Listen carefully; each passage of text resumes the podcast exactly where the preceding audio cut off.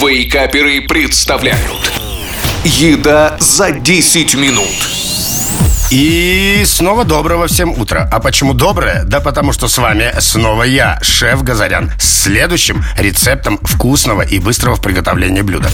И сегодня это очередной вариант намазки на хлеб. Намазка на хлеб из селедки. Вкусная, ароматная, из простых продуктов для всей семьи. Намазка на хлеб из селедки станет прекрасным перекусом в течение дня, а также украсит собой любой праздничный стол. Состав намазки можно дополнять другими ингредиентами совершенно по своему вкусу. Но все по порядку и сначала перечень ингредиентов, которых не так уж и много, а именно селедка, филе, примерно 200-250 грамм, морковь отварная, одна штука, плавленый сыр 100 грамм, сливочное масло 80 грамм и соль по вкусу.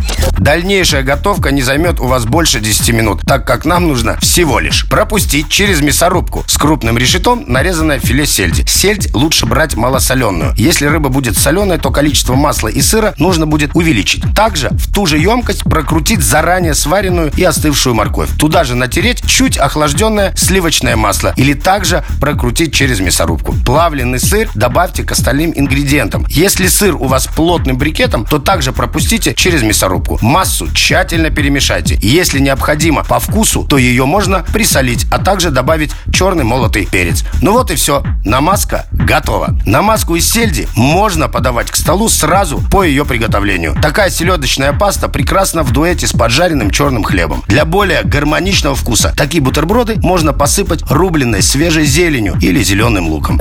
Ну а я желаю вам приятного аппетита и бодрых выходных. Услышимся через неделю. Пока-пока. Еда за 10 минут Каждую пятницу в Вейкаперах На рекорде